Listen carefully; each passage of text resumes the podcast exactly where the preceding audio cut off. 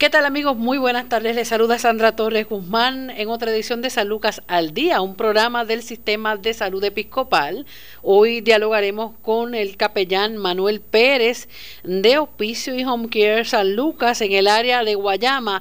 Buenas tardes, Pérez.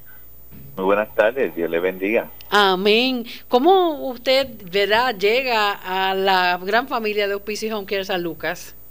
Sí, cuando yo este me gradué de, consejero teoterapéutico de la universidad y de teología. Eh, uno de los compañeros había me había dicho que había una plaza para trabajar en calle de capellán y sin, gran demora este, solicité y entré hace muchos añitos, muchas lunas. Claro, le pregunto cómo, ¿verdad? Eh, ¿Cuál fue la, la decisión, por qué razón, ¿verdad? que lo llevó a convertirse en capellán? Bien, eh, yo tenía un negocio muy próspero de mecánica y en medio del negocio el Señor me hizo llamado para trabajar con personas que tuvieran necesidad espiritual y emocional y ahí tomé la decisión de dejar eh, mi negocio y estudiar capellanía y después de capellanía pues y en la universidad pues inicié en Hospicio San Lucas porque el Señor este, me llamó a ese ministerio. Amén, pero de, de mecánico a capellán, ¿qué, ¿qué pasó en ese momento? Bueno, este Pedro fue de carpintero a apóstol. Ajá. No hay, no hay muchas diferencias. Pero fue que siempre estuve en la iglesia envuelto en cuanto a todo, ¿verdad? Este, pero me, Señor tocó mi corazón para poder ayudar a los indigentes y las personas necesitadas, de las cuales no a veces no, no llega nadie a dar una palabra de aliento. Y es bien importante eso en mi vida y cuando eso llegó a mi corazón dije, esta es la vocación que voy a hacer. Hace 23 años. 23 años. ¿Y usted es de la área de Guayama? Sí, trabajé primero en la área de Calle, cogí ahí bonito, Sidra, eh, Barranquita, eh, los campos y después tuve un año de receso por un una situación personal y luego reinicié en Guayama con un excelente equipo de trabajo en Guayama de hospicio. Claro, eh, con usted vamos a dialogar, ¿verdad? Un tema que suele ser bien difícil de, de aceptar y trabajar eh, y es cómo sobrellevar la enfermedad y cómo prepararse para la muerte de un familiar.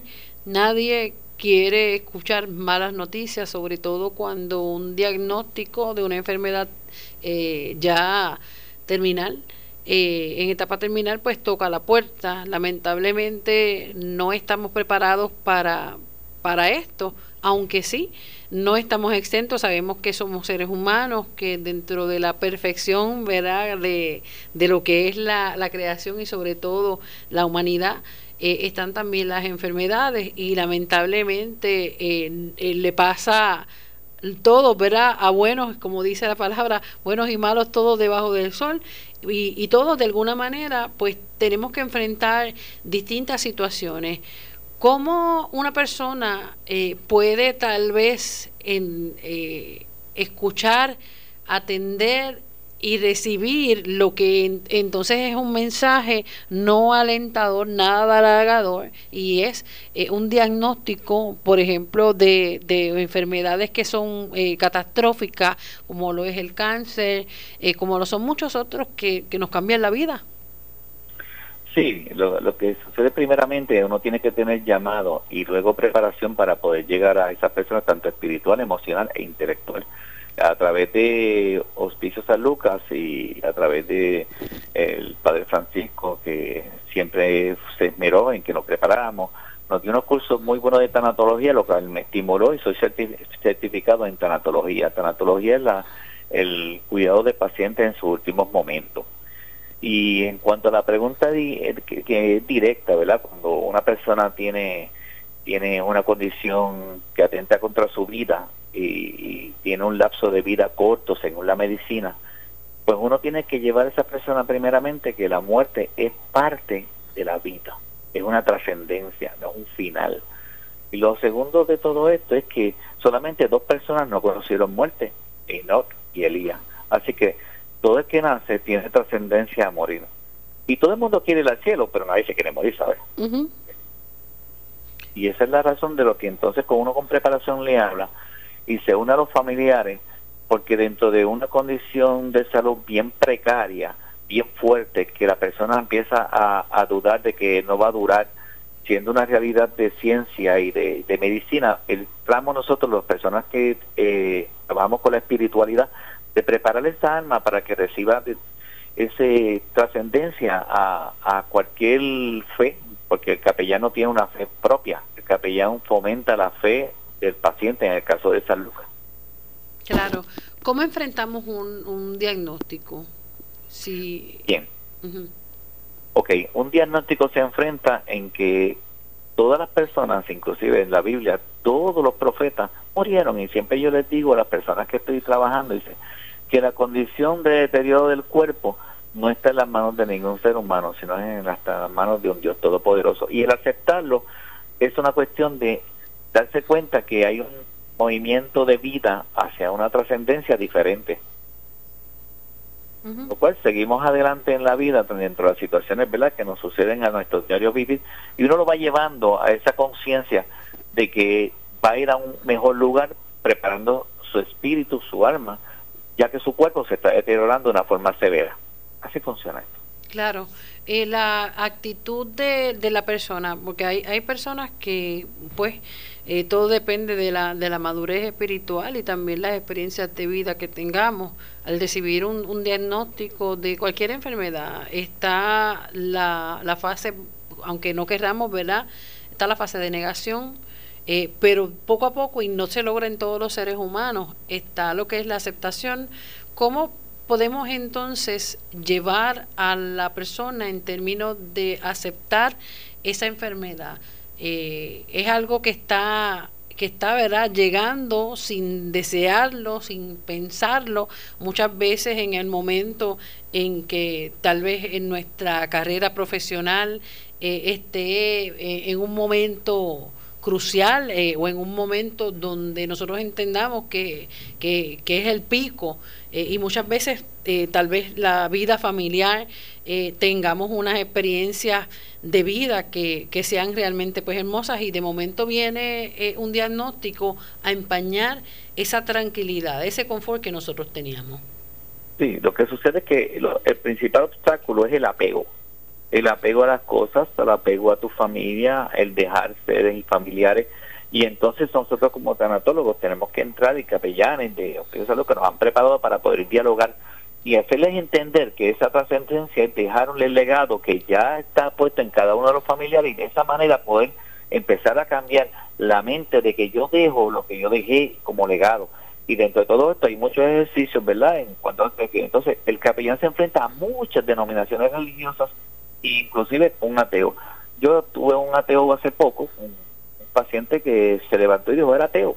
Este, y cuando me dije, esto eres ateo, bueno, sí, yo cuando me muera me voy a la tierra y nada más. Y yo le dije, mira, fíjate, eh, hasta esa fe tú tienes, de irte para la tierra. la fe es parte de ti, una espiritualidad que no va a partir de ti. Y eso dialogando con él le dije, mira, yo creo un Dios todopoderoso. Cuando yo muera, que de hecho tuvo una situación este, grave de, de, de estar en un momento dado, ¿verdad? Una situación difícil. Este, si yo muero, yo sé a dónde voy y tengo una esperanza de una vida eterna. Y si Dios no existiera, pues fine, no hay problema. Hice la mejor vida que quise y dejé el mejor legado a toda la gente que amé. Pero si yo niego a Dios, Dios existe, le decía yo al ateo, tú te metiste a un problema. Y realmente el semblante de él cambió totalmente. Ese es nuestro trabajo, hacer entender que siempre se va a enfrentar a un ser supremo que fue creador. Y en la conversación nos damos cuenta que él realmente tenía temor de la muerte, que todos tenemos temor de la muerte, pero llevarlos a una convicción de que se va a enfrentar y, hacer cambios en esta tierra para poder llegar a esa trascendencia maravillosa y que los familiares vean ese momento de trascendencia, porque hay que trabajar con mucho con los familiares, porque los familiares le crean la negación porque dicen te vas a sanar teniendo una condición demasiado severa y creo en la sanación. Yo soy yo soy yo soy este, producto de una sanación. Pero lo que quiere decir es que si la persona tiene una condición tan severa y, y de salud hay que prepararlo para el lugar donde va a partir sea lo que él designe.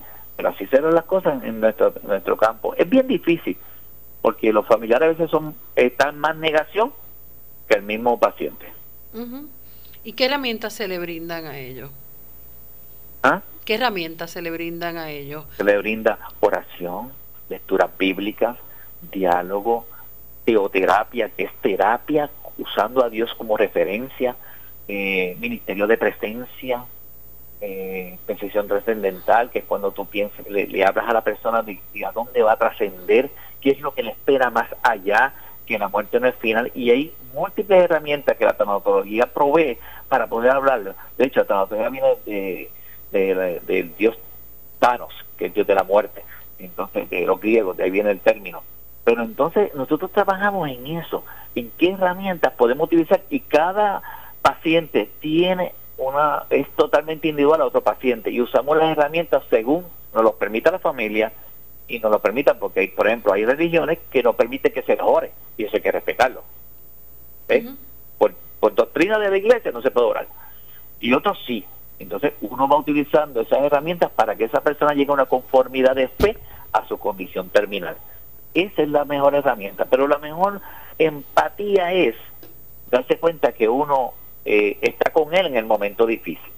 Esa es la mejor empatía. En el momento más triste, usted le da un aliento, usted le da una conformidad, usted le provee herramientas que son de muy diferentes tipos para que la persona pueda entender que él va a trascender, que no solamente irá a una tumba, sino que va a trascender a otra a, a otro lugar, porque ya la ciencia ha descubierto que del cuerpo se desprende algo que ellos no dicen nosotros, los que creemos en un Dios Todopoderoso, se nos va el alma y el espíritu, el espíritu regresa a Dios y el alma espera entonces para la eternidad.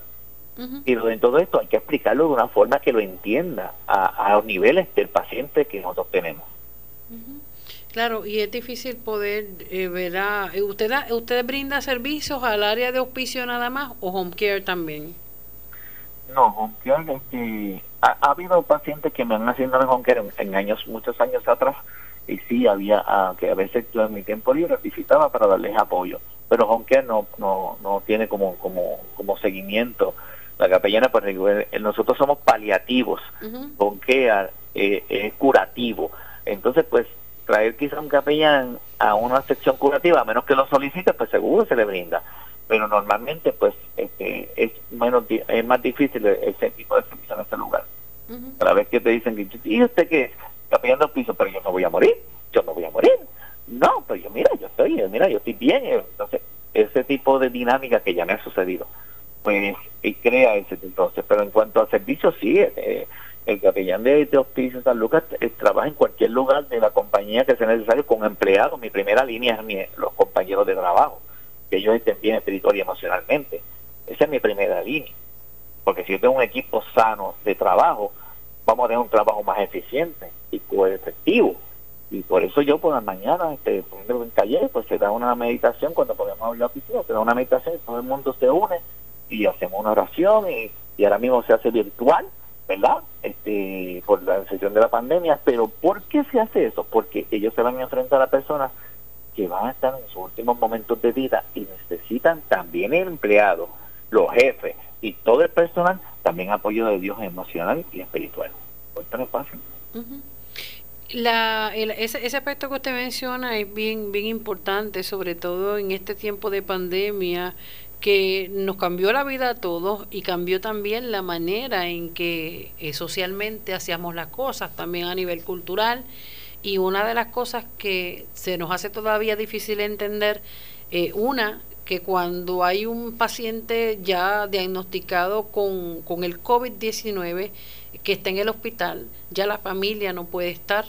Eh, ese es lo primero. Tener esa etapa de desprendimiento es bien duro, no tan solo para el paciente, sino también para su, familia. Eh, lo, lo aíslan de todo el mundo eso y por el otro lado también, ya cuando el paciente fallece, ya aunque se han flexibilizado, ¿verdad? Eh, parte de la, de la de las reglas, ¿verdad? Y las restricciones que había hace varios meses atrás, no se podía ni siquiera tener un velatorio con, era con ese ser querido, entre familias apoyándonos, eh, dándonos ese, es, es, ese respaldo, ¿verdad? Eh, llorar las penas juntos. Este pueblo está acostumbrado, ¿verdad? y nuestra cultura está acostumbrada a que la familia también está en ese proceso de dolor y es parte ya de nuestra de, nuestro diario vivir, poder acompañar a ese ser querido hasta su última morada. Y esto ya de por sí, aunque se ha flexibilizado un poco en términos de que eh, se están permitiendo los velatorios con una mínima, mínima cantidad de personas, pero la realidad es que es todo como que tan atropellado. ¿Cómo ustedes adaptan eh, toda esta realidad, que yo creo que va a estar así por buen tiempo? Eh, a una familia que ya de por sí está pasando por un proceso bien duro y es que ese ser querido ya tiene un diagnóstico ya terminal. Sí, eh, lo que sucede es que nuestra compañía, San Lucas, ha, tenido todas las prioridades de, seguridad en cuanto a esto se refiere con el equipo que nos, nos dan todo, nos dan todo el equipo, todo el tiempo, eh, los suplidos a todo el personal de, llegada y nosotros no hemos dejado de hacer presencia. No, ¿por qué? Porque eh, si usamos todo nuestro equipo, ¿verdad? Dentro de todo el sistema de, higiene y, todas las barreras que nos dan y nos entrenan para eso, pues nosotros siempre hemos hecho presencia y eso nosotros hemos hecho lo que, lo que de por sí en lo personal dicen, mira, no, no venga porque tengo miedo, ¿verdad? Que mi mamá se me vaya a enfermar, pues por supuesto se respeta eso, pero otros dicen, no, ven a presenciar. La compañía no nunca escatimado ni auspicio, nunca escatimado en llegar, los jefes de inmediato llegan hasta acá y todos los que han muerto eh, por lo menos en, el área de nosotros, hablo por la mía, no, yo llego al entierro y hago distancia y ya las funerarias y, todo este tienen condescendencia con nosotros por el gran servicio que le hemos brindado, tanto de ayuda y apoyo en estos momentos tan difíciles. Y me dejan entrar, a pesar que dejen 10 nada más de la familia, yo puedo llegar y a una distancia prudente con mi equipo de seguridad me piden una meditación y no hemos dejado en ningún momento de darle ese apoyo. Desde el día 1 hasta hoy mismo no hemos dejado de dar ese apoyo. Lo que pasa es que si uno tiene todas las barreras y, el equipo personal que nos provee la compañía, por supuesto que se puede hacer. Yo estuve en el hospitalizado en el San Lucas, pues, hicieron cateterismo por un molestia bien fuerte de dolor, más sin embargo a mí, a mí me llegó este, el Padre Francisco y la reverenda Ruth con su equipo, todo, y me fueron a ver al hospital. La labor del capellán no cesa con ninguna enfermedad, con ninguna guerra, con ningún temblor, con nada, nosotros no detenemos. En el huracán María, en el día uno nosotros cargando oxígeno para Maunabo, patillas, porque Ponce lo que cogió fue un estornudo. Nosotros en Guayama cogimos patillas, Maunabo, ahí cogimos una pulmonía y nosotros nunca dejamos de dar el servicio a, ningún paciente, no importa lo que usamos una zapa militar, llegamos con una patrulla de la policía, con algo llegábamos, pero llegamos a ese lugar.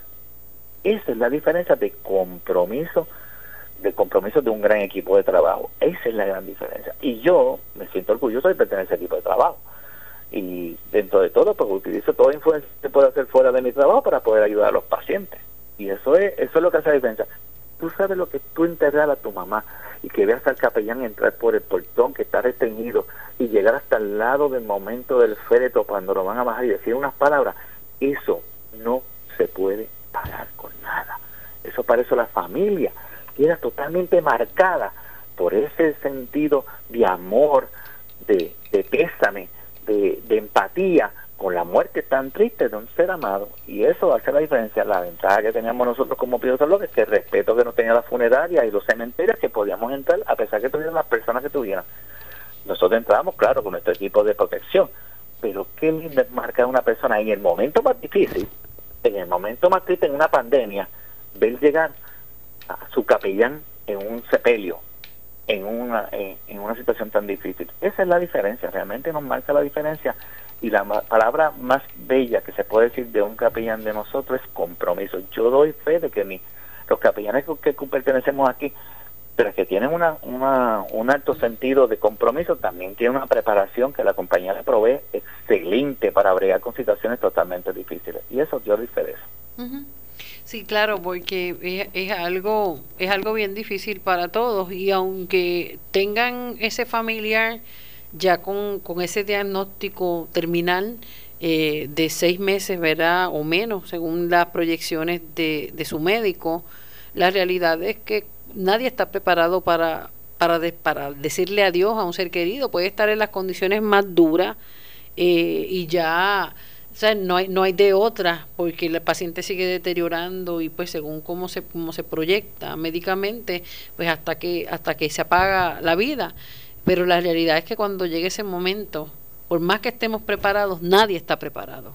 No, nadie está preparado. Usted tiene muchísima razón. Lo que hacemos es que vamos haciendo que eso pueda ser asimilado en la palabra, asimilada la pérdida, con muchas formas en que vamos preparando a, a los pacientes, principalmente hablo con los cuidadores, con los familiares, y les digo, háblale y dile que tú estás bien, que vas a estar bien, que gracias por, por todos los estudios que le brindaste, por todo el amor que le brindaste.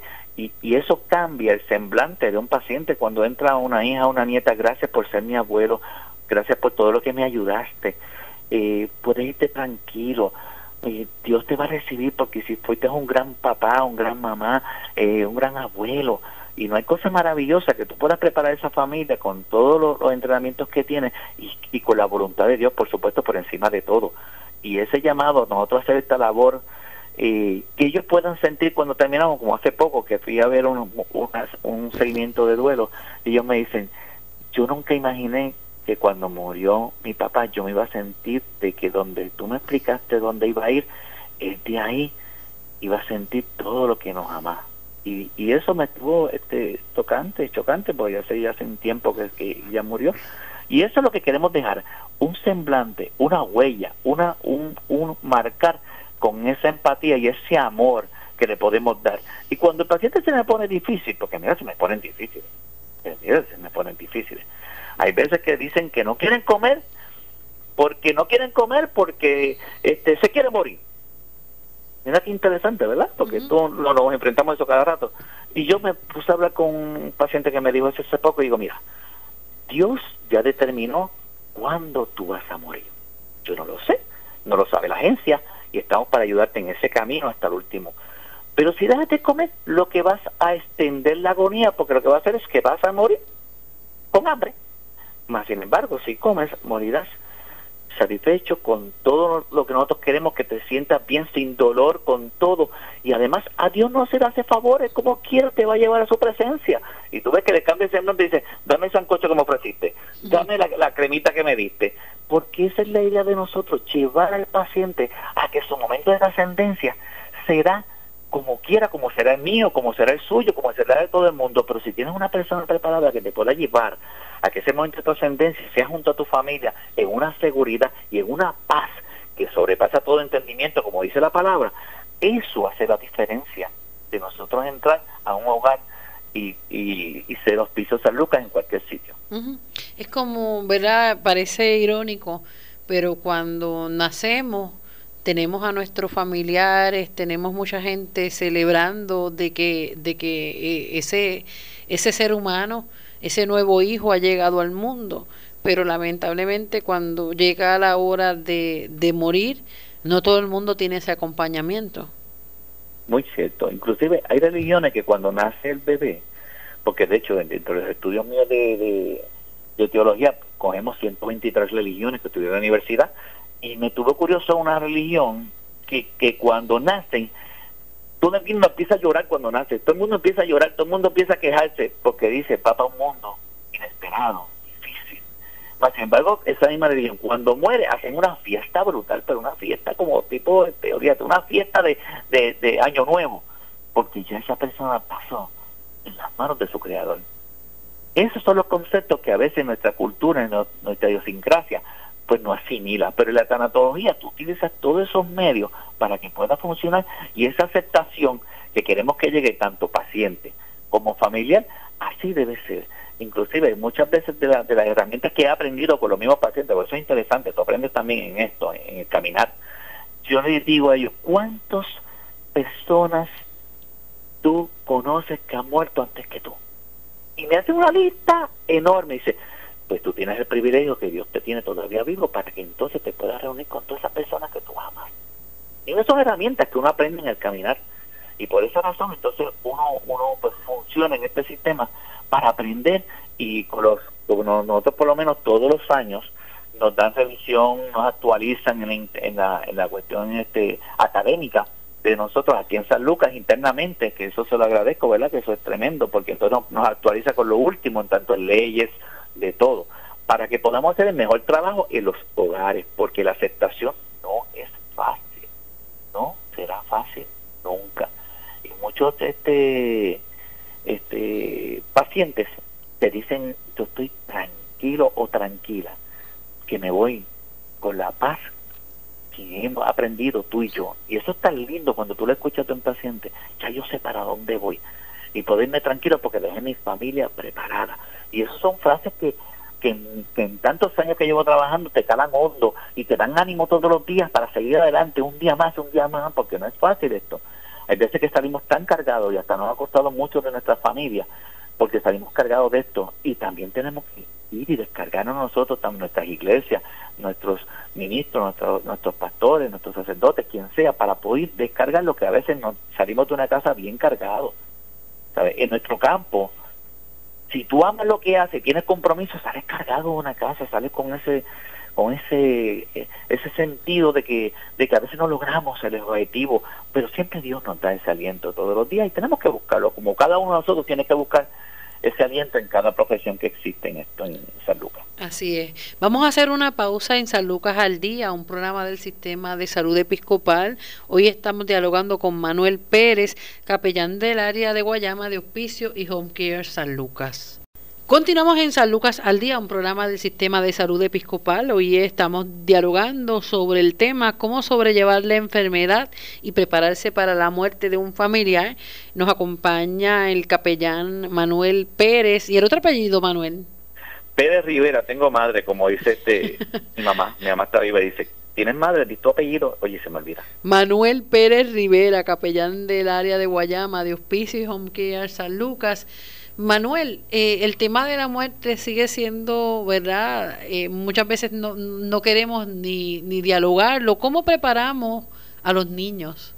Ya hablamos de los familiares, ya hablamos del, de, ese, de, ese, de, ese, de ese ser, ¿verdad? Que ya está a punto de partir hacia los brazos de Dios.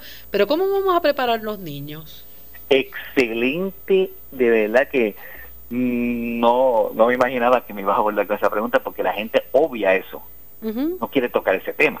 Y principalmente retira a los niños del proceso y los niños deben estar en el proceso. Lo primero es que los niños, no importa la debe estar en el proceso de muerte. Debe ser partícipe y no aislado, porque el abuelito, cuando se le dice, ni se va para, ni se convirtió en una estrella, ni tal esa cosa, porque cuando me dice para estrella, que yo no le falta tantas estrellas en el cielo, porque empiezan a ser, los niños son este objetivos, y no son espirituales, son objetivos, y todo lo ven en, en negro y blanco. Por consiguiente, los niños se trabajan. Cuando yo empecé en Calle a trabajar en, en Hospicio San Lucas en Calle, la coordinadora Iris, que por cierto ya está, ya fue a morar con el Señor y, y la última persona que habló ella fue conmigo, porque pidió que yo fuera.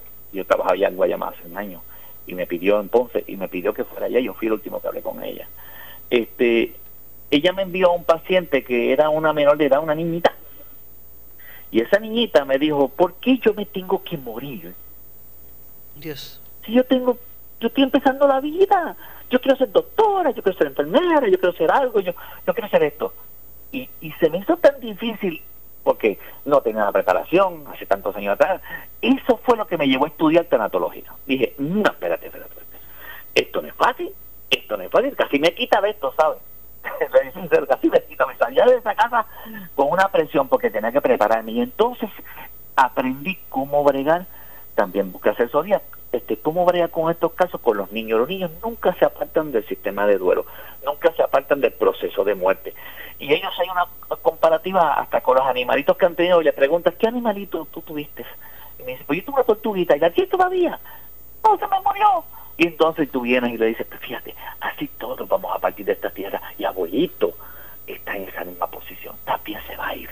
Entonces, cuando hablo con una niña tan pequeña, les digo, o sea, tenía que trabajar con herramientas para una niña, o sea, es diferente eh, eh, cuando es un adulto eh, que está muriendo, pero cuando está muriendo la niña, yo le digo, le decía, este es el momento que es que vas a trascender algo mejor. Y de iba trabajando y le hice la metáfora que la aprendí de la oruga que se convierte en mariposa. Te vas a convertir en mariposa, ya no tendrás dolores con esta condición de salud tan severa que tú tienes. Vas a estar con un cuerpo maravilloso, vas a estar muy bien. Entonces trabajé eso de esa manera. Y mami se va a quedar sin la nena. Dice, mami siempre tendrá nena en su corazón. Mami siempre tendrá esta nena en su alma. Tú siempre serás la nena de mami y ese tipo de cosas que tuve que aprender y todas las demás herramientas que podríamos estar toda la mañana de todas las herramientas que dice en ese momento y viceversa cuando entonces es el abuelito, la mamá y eso. Mire, yo les voy a decir, un adulto parece igual que un niño y la gente a veces ignora eso. Hay personas que tienen 95 años, 98 años, mueren y, y su hija de 60, de 60 no puede bregar con eso. Así no es los niños, pero los niños, entonces bregamos con la 60 y no bregamos con la de 4 años, de 5 años, de 6 años. Ellos deben participar de lleno en todo este proceso y hacerlos entender lo, que es el valor de la, de la trascendencia y la muerte. La gente tiende que no lo lleva para el entierro, eso es un error. No lo lleva para, para el velorio, un error. Todo tiene que verlo en su caja, en todo. Porque ella tiene que cerrar un duelo, porque después cuando crezca va a decir y abuelito, ¿dónde está? Porque nunca lo vieron en una caja, nunca lo vieron cuando lo enterraban. Y esas son las herramientas que uno debe utilizar. En cuanto a los niños, debe ser lo más específico, sin nada metafórico.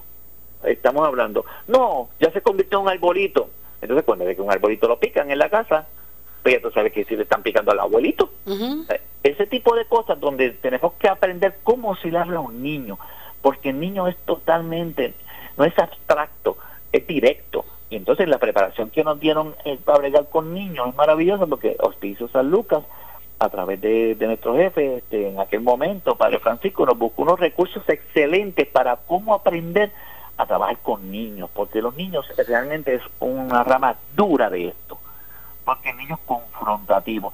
Yo este, una vez tuve un sepelio de un compañero de la policía y, y viene este un, un, un profesional también, otro, otro ministro, y le dice a la niña que mataron a su policía, que era oficial de policía, le mataron y le dijeron, ay, este, se llevaron a tu papá para el cielo porque Dios quería un ángel policía en el cielo. Y la niña de seis años dice a toda voz, las cosas están tan malas en el cielo que se llevaron a un policía.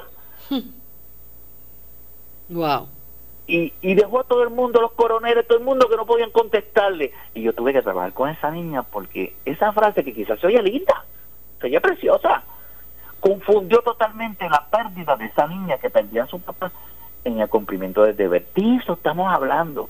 Tenemos que ser eh, ese tipo de sentido de que de que los niños tienen que hablársele y eso para mí ha sido una prioridad. Yo llamo a los niños para que estén conmigo, con el paciente, que jueguen, que esto, que le cojan la manita, porque de, en algún momento ya abuelo no va a estar aquí y ves que los papás cogen y se salen hasta del cuarto, pero ¿qué que le dice a su niña? No es que tengo que, en, que, se integre, se integre en ese duelo y entonces pues a veces en, algunos hogares pues no es bien recibido porque quizás entienden que los niños no deben estar pero eso sería un duelo totalmente incompleto porque el abuelito que siempre lo buscaba a la escuela el que lo llevaba a parquecito porque los papás siempre están ocupados papá y mamá pues ya no lo va a hacer y ese duelo se va a quedar completamente incompleto, por cual nosotros como capellanes de San Lucas nos han preparado para poder trabajar con cada uno según sea la necesidad de cada hogar. Claro. Para mí ha sido maravilloso. Claro, y pues lamentablemente cuando no se trabaja eso en los niños, eh, en algunos crea rebeldía y muchas veces no sabemos con el tiempo, con los años, el hecho de, de, por qué este niño, este adolescente reacciona de esta manera tan abrupta, parece que está siempre molesto con la vida eh, y lamentablemente son procesos, son ciclos que no les han permitido ni siquiera conocer y a la misma vez cerrar, a como, como nos toca entonces a todos, cerrar ese ciclo. Sí, desde que, que está el primer el primer punto de vida cuando hay dos corazones en una en un vientre de una madre, cuando hay dos palpitaciones, ya hay un espíritu y un alma ahí dentro. Quiere decir que hasta eso hay que hablarle, porque a los niños se les habla cuando están en el embarazo y, y se ha probado científicamente que escucha, se calma cuando pone la mamá a su papá, ¿verdad? Sobre su esto. Y ese tipo de cosas que él necesita ese, ese apego. Entonces, si en el momento de muerte de un familiar, que ya vemos que la ciencia ha probado que hay vida desde de, primera examinación, pues por consiguiente no le podemos también este, dejar desapercibido que cuando llega el momento de muerte de ese mismo que puso la manito sobre su su diente de su mamá y sobre eso lo abraza y lo quiere, ya no va a estar con él, y no realizar ese cierre le va a causar problemas emocionales terribles. Y eso se ha probado en la psicología a la saciedad. Totalmente negación a la muerte, totalmente negación a Dios. Cuando le decimos, Dios se lo llevó, hay que ver cuando se le dice a un niño. Porque entonces después detesta a Dios, odia a Dios, porque le llevó a su papá, le llevó a su mamá, le llevó a su abuelito, le llevó a su hermanito. Tenemos que tener calma cuando hablamos a un niño. Por eso es que le digo que la preparación académica que ha proveído Hospicio San Lucas a nosotros ha sido excelente y son muy frecuentes, ¿sabes? Esas clases cuando son frecuentes donde nos enseñan qué podemos decir, qué no debemos decir. Y que para un ser, un adulto es totalmente normal decirle, ay, tu mamá está con Dios, Dios se la quiso llevar porque tu mamá era cocinera y hacía falta ahí arriba porque los ángeles comen tan bien y qué sé yo. Mira, eso yo lo he escuchado. Y después ese niño detesta la cocina y detesta a Dios. Dios mío. que trabajar con esto con mucho cuidado nosotros, los capellanes de, de San Lucas, nos han preparado para esto de una forma este, muy eficaz, gracias al Señor, muy eficaz. Claro, hay otro elemento, capellán, que no podemos dejar pasar por desapercibido y es el elemento del perdón. Qué difícil se hace cuando no hemos cerrado otros ciclos en la vida y de alguna manera, por las razones que sea, eh, vivimos y, eh, durante años enojados con, con nuestros padres, eh, hasta con un amigo. Y son cosas, ¿verdad?, que pasan en la vida, a veces por situaciones que ocurrieron hace muchos, muchos años y a veces ni siquiera nos acordamos del por qué, cuál fue el incidente que nos llevó a, enemistarnos, ¿verdad? Y a molestarnos con esa persona. Simplemente pues dejamos que que ese rencor crezca día a día, otros porque son personas que han sido víctimas de violencia, de actos, actos ¿verdad?, terribles, eh, pero eh, tenemos un elemento común y es esta persona que independientemente, ¿verdad?, no vamos a juzgar sus razones, pero que no ha perdonado.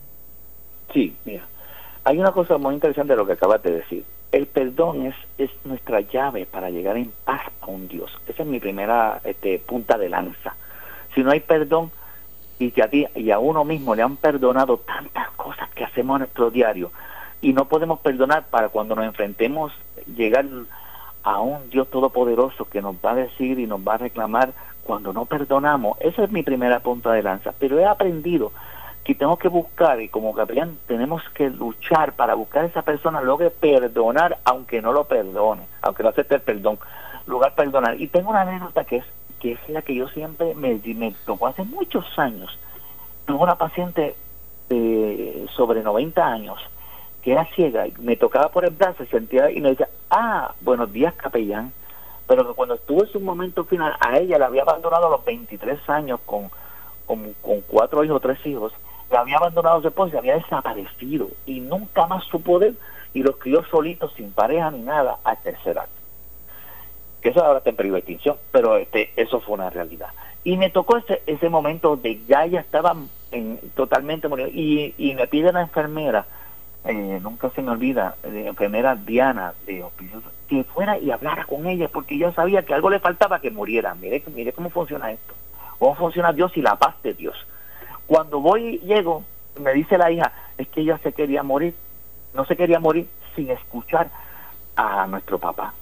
Y no hacían todos esos años, sesenta y pico, de, cuarenta y pico de años que no sabía de él, pero un hijo que estaba en ellos sabía que él vivía y tenía su número de teléfono. Mira qué, cosa. Me dice, yo te voy a decir la verdad, mira, el número de teléfono es este. Y yo, con permiso de la familia, lo pongo, lo consigo, está en un hogar de, de un sustituto y logra comunicarme con él. Y cuando él habla por el speaker, porque dicen el speaker, que ella escucha, le dice el nombre, fulano. Dios está bien, mira. En vez de decirle, mira, me dejaste bien, me dejaste fuera, mira, me dejaste cuento mucho. No, no, no, está bien. Qué bueno que estés bien. Quería escucharte antes de irme con Dios. Él se oía llorando. Hmm. Entonces ella botó dos de lágrimas y dice, no, no te preocupes, te perdono. Yo solamente quería escucharte antes de morir. Mira qué linda anécdota llevo en mi corazón. Y, lo, y los hijos llorando porque escucharon a su papá. Nunca habían escuchado en cincuenta y pico de años.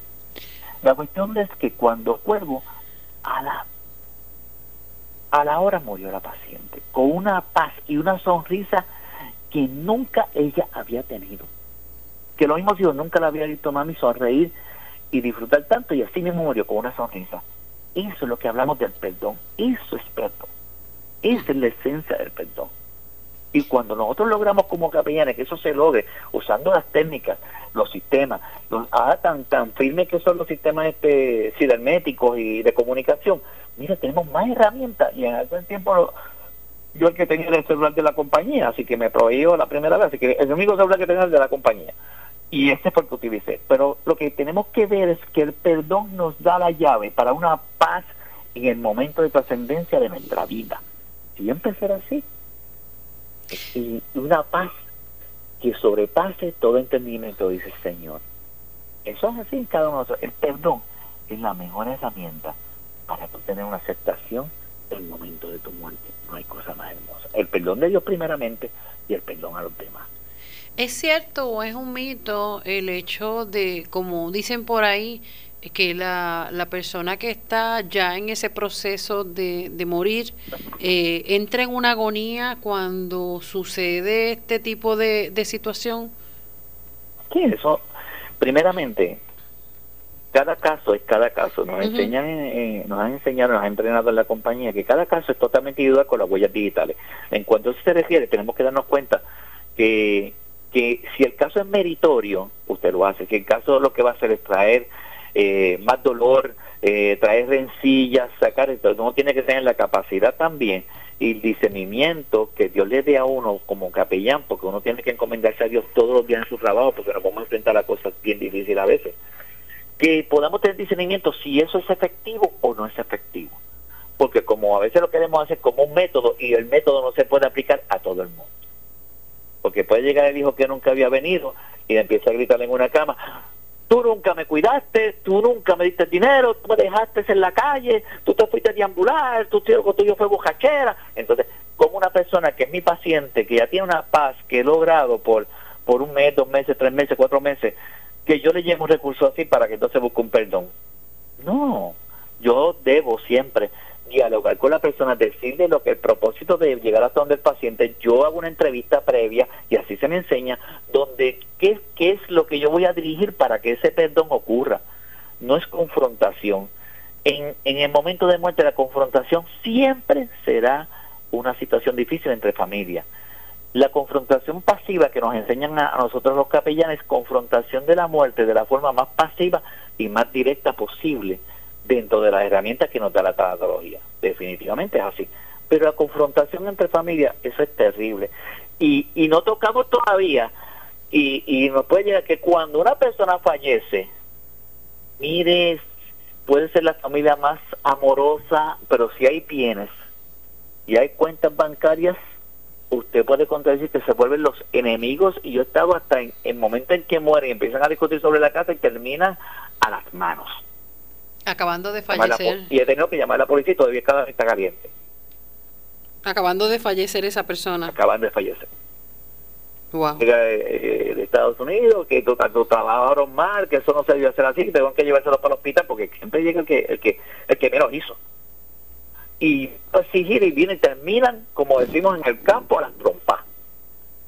Y ese tipo de cosas que nosotros como campaña evitamos porque por eso la razón de entrevista, la razón de preparar, pero aún así se nos escapa de las manos cuando eso, puede sucede, porque eh, es, eso es triste, porque entre familias debe haber en la muerte una unidad de amor que la pérdida. Cuando esto ocurre nos damos cuenta que todo era una falsedad, entonces trabajamos con cada uno individualmente cuando hacemos el seguimiento del vuelo, trabajamos con cada uno individual sin hacer ningún tipo de reunión, ni confrontación, ni nada.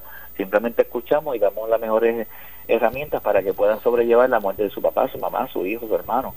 Esa es nuestra labor. Y de verdad que eh, la seriedad que, lleva esta entrevista, yo disfruto. Para mí es un privilegio ser capellán. De verdad que fue un privilegio que Dios me dio y la oportunidad que me dio esta compañía para para hacer, fue la primera vez que tuve la oportunidad, porque fui capellán carcelario 10 años antes, pero esta fue la compañía que me dejó trabajar de lleno en, pacientes terminales y esto para mí ha sido un, un de bendición, un manjar de bendición. Y doy gracias a Dios por esta oportunidad porque realmente nuestro trabajo no es fácil. Y muchas veces este, hemos llegado con el paciente gritando y maldiciendo porque siente que, que se está muriendo y lo dejamos con una paz. El Señor nos guía para darnos en paz y con una alegría de morir que hasta los familiares dicen, ¿qué le dijiste? Porque muchas veces quiero estar solo con ellos, ¿verdad? Este, ¿Qué le dijiste? Que ahora está tranquilo, está tranquila. Y en las herramientas que Dios me dio y la sabiduría, porque si no convertimos la inteligencia y el conocimiento en sabiduría, de nada vale. La verdad que Dios nos da como capellanes para trabajar en los momentos más difíciles. Eso es una bendición. ¿Qué pasa en ese momento? ¿Qué está experimentando ese ser humano que ya está a las puertas de la muerte? Bien, eh, eh, científicamente probado, primero empieza unos cambios de temperatura corporales. Eh, en, muchos casos ellos ah, eh, tienen alucinaciones, ¿verdad? Ven personas como si estuvieran paradas que ya han muerto, a veces son cuestiones espirituales, yo no puedo definir eso en ese momento. Empieza entonces un proceso, en muchos de mis pacientes un proceso en que se llama gasping, que es eh, respiración agónica, que es el cuerpo envía sangre, bombea sangre solamente a las partes para mantenerlo vivo. Es una cuestión biológica, es una cuestión que Dios nos dio y entonces la persona pierde totalmente conocimiento y entra en un gasping. Y es una respiración que parece fatiga, pero no lo es. Ahí la enfermera muy muy prudentemente, pues no le da terapia, porque ya el médico ya dictaminó, porque todo, todo, esto, inclusive la capellanía supervisado por coordinadores, eh, directores de capellanía y también médicos. Y en ese momento lo que hago es que yo ya sé que tiene una respiración agónica, inclusive por el tarda de segundos que tarda entre una respiración a otra, hasta la ciencia ha determinado más o menos cuánto va a durar. Eso es interesante, porque cuando estudias tanatología y estudias esto, te das cuenta que hasta yo hice un proceso corporal para avisar el momento de muerte. Y ahí nos da tiempo de llamar a, familiares, de llamar a Estados Unidos, que vengan con un pasaje, y entonces empezamos con el proceso, porque ya él, Dios determinó que iba a morir. Y empezó con la respiración para sostenerlo. La razón de sostenerlo con esa respiración, yo no la sé, es una cuestión espiritual y una cuestión biológica pero sí me da la herramienta para yo poder trabajar con los demás familiares que veo de menos preparación para ese momento. Porque inclusive hay personas que están hablando como usted y como yo en la sala y a los par de minutos caen gasping de muerte. Wow. Y eso me pasó frecuente, muy hace poquitito. Hablando con, la paciente y ya salí cuando el momento me dijo, mira, ya está en gasping. ¿Cómo? Se acabó de hablar con ella en el sofá. Porque ese momento nos enseña que la ciencia no está en las manos de la ciencia, está en las manos de Dios, porque la vida y la muerte nunca estarán en las manos de la ciencia. Usted podrá dar medicamentos para desfenicar todo, todo, y la persona sentir un dolor terrible, más sin embargo usted hace una oración y la paz le llega de una forma que no hay medicamento que le haya quitado por día el dolor, más sin embargo una paz con Dios le quitó todo y lo prepara para el momento de su muerte, porque no sabemos si la cuestión es biológica, emocional o espiritual. ¿Y cuando son pues, pacientes que ah. están dormidos? Los que están completamente letárgicos. Bueno, yo te puedo decir, esas personas que están letárgicas siempre su mente trabaja. Y el oído es lo último. Yo tuve una experiencia que tuve una persona letárgica que llevaba más de un año letárgica, o sea, no hace nada, las que se un medicamento, que sea que pero cuando yo le hacía, yo oraba por ello, ella contestaba amén. Wow. Y entonces lo dudaron mis compañeros de, de, eh, esto era cuando trabajaba este, y lo dudaron y apareció uno de, de, por casualidad uno de los jefes para evaluar de qué sé yo qué y escuchó cuando la paciente me dijo amén después de orar y estaba detrás de mí uno de los jefes de la jefa era una jefa en ese momento y, y me dijo no puedo creer que ya te conteste si ya está letárgica porque las cuestiones espirituales no tienen que ver nada con lo biológico las cuestiones espirituales son espirituales Pablo decía que, que él no sabe si fue en sueño o, fue en realidad, pero fue el cielo. Eso nadie se lo puede dudar a él. Pues quiere decir que cuando entró en ese trance o en ese momento, era de él. Pero a mí me probó en aquel momento, hace muchos años atrás, que, que cuando yo a Guayama fue de las primeras experiencias que tuve que fueron trascendentales en mi vida. Pues si es letárica, ya no sé nada, está en tu, tiene todo pero dijo amén. Y cada vez que lloraba y cosas, llamaba a la familia cuando yo iba a la casa, porque sabía que después que yo rezara, le hicieron Padre Nuestro, ella iba a decir amén y todo el mundo se ponía contento en la casa. Y estaba totalmente letálica. ¿Cómo ocurre eso?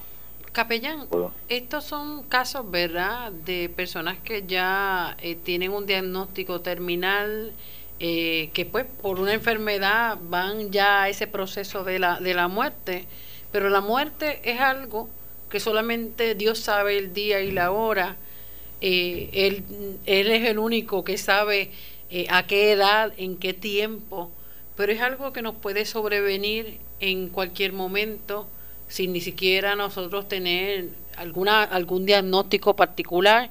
Ahora ya nos quedan poquitos minutitos, pero ahora con toda esta situación de, de los temblores, ya hablamos de la pandemia, pero sobre todo con esta situación de los temblores, ha despertado pánico en gran parte de la población que no se siente segura, que tiene temor ante la posibilidad de un tsunami. Eh, eso solamente Dios lo sabe. Estamos enfrentando unas ciertas secuencias ¿verdad? De, de sismos que solamente Dios sabe el por qué y para qué, pero es algo eh, en el fondo y a fin de cuentas a lo que le tenemos miedo es que vayamos a morir.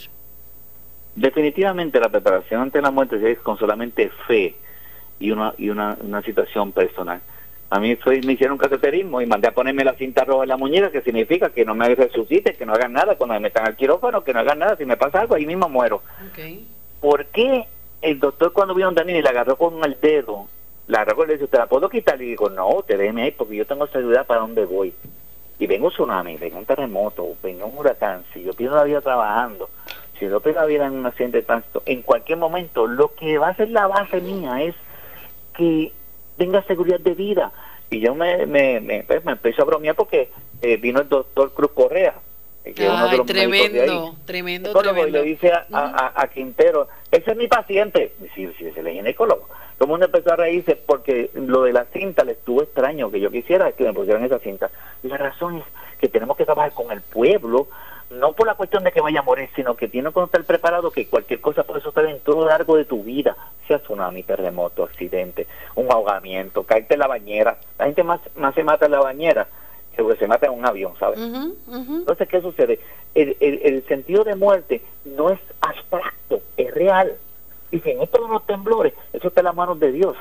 Y, pude, yo cuando fui a trabajar en directamente al temblor, cuando ocurrió a la madrugada, me llamaron para trabajar allí en el temblor. Estuve allí trabajando este, horas después del terremoto, el día 7, y luego fui a trabajar a auspicio. Pues entonces, cuando yo fui a trabajar como capellán, lo interesante es que una casa de altos y bajos preparados que viven cuatro familias se cayó hasta el piso completa y ninguno murió. Wow. Ninguno murió. ¿Qué me demuestra a mí eso? La vida y la muerte no está en las manos de un terremoto, de un tsunami, de un temblor, de nada, está en las manos de Dios. Todos salieron por el único espacio que había de una sola ventana y por eso salieron toda esa familia y toda esa gente. Amén. Bueno, Manuel, ha sido un privilegio dialogar con usted en esta tarde. Eh, de verdad que, que siempre Dios no, nos habla y y está con nosotros de distintas maneras y a veces de la forma en que menos pensamos nos habla. Gracias Manuel Pérez Rivera, capellán del área de Guayama de Hospicio Home Care San Lucas, un número de teléfono donde puedan contactarlo. Bueno, está el, el teléfono, bueno, el mío, yo no tengo problema porque el que es capellán, su teléfono siempre está público. Mi teléfono es 787 646 7439 787-646-7439 y quiero decir a cerrar que también damos charlas a los centros de envejecientes donde doy charlas también a través de Hospicio San Lucas donde ponemos las canas si valen para Dios los viejos son importantes. Sin viejitos no existiría civilización. Así mismo es. Que lo podemos aupar. Y ese podría ser otro tema verdad en algún momento más adelante de por qué tenemos que cuidar tanto de esa población Así es. Pues y eso, Hospicio San Lucas está en, en, tenemos el programa aparte también de llevar todo ese tipo de información a cualquier lugar que sea de ese tipo de población más vulnerable al momento de muerte. Así es, pues bueno, gracias Manuel, esto es todo por hoy en la edición de San Lucas al Día. Recuerden que estaremos con ustedes de lunes a viernes de 1 a 2 de la tarde por aquí, por Radio Leo 1170M y Radio Leo 1170.com. Bendiciones.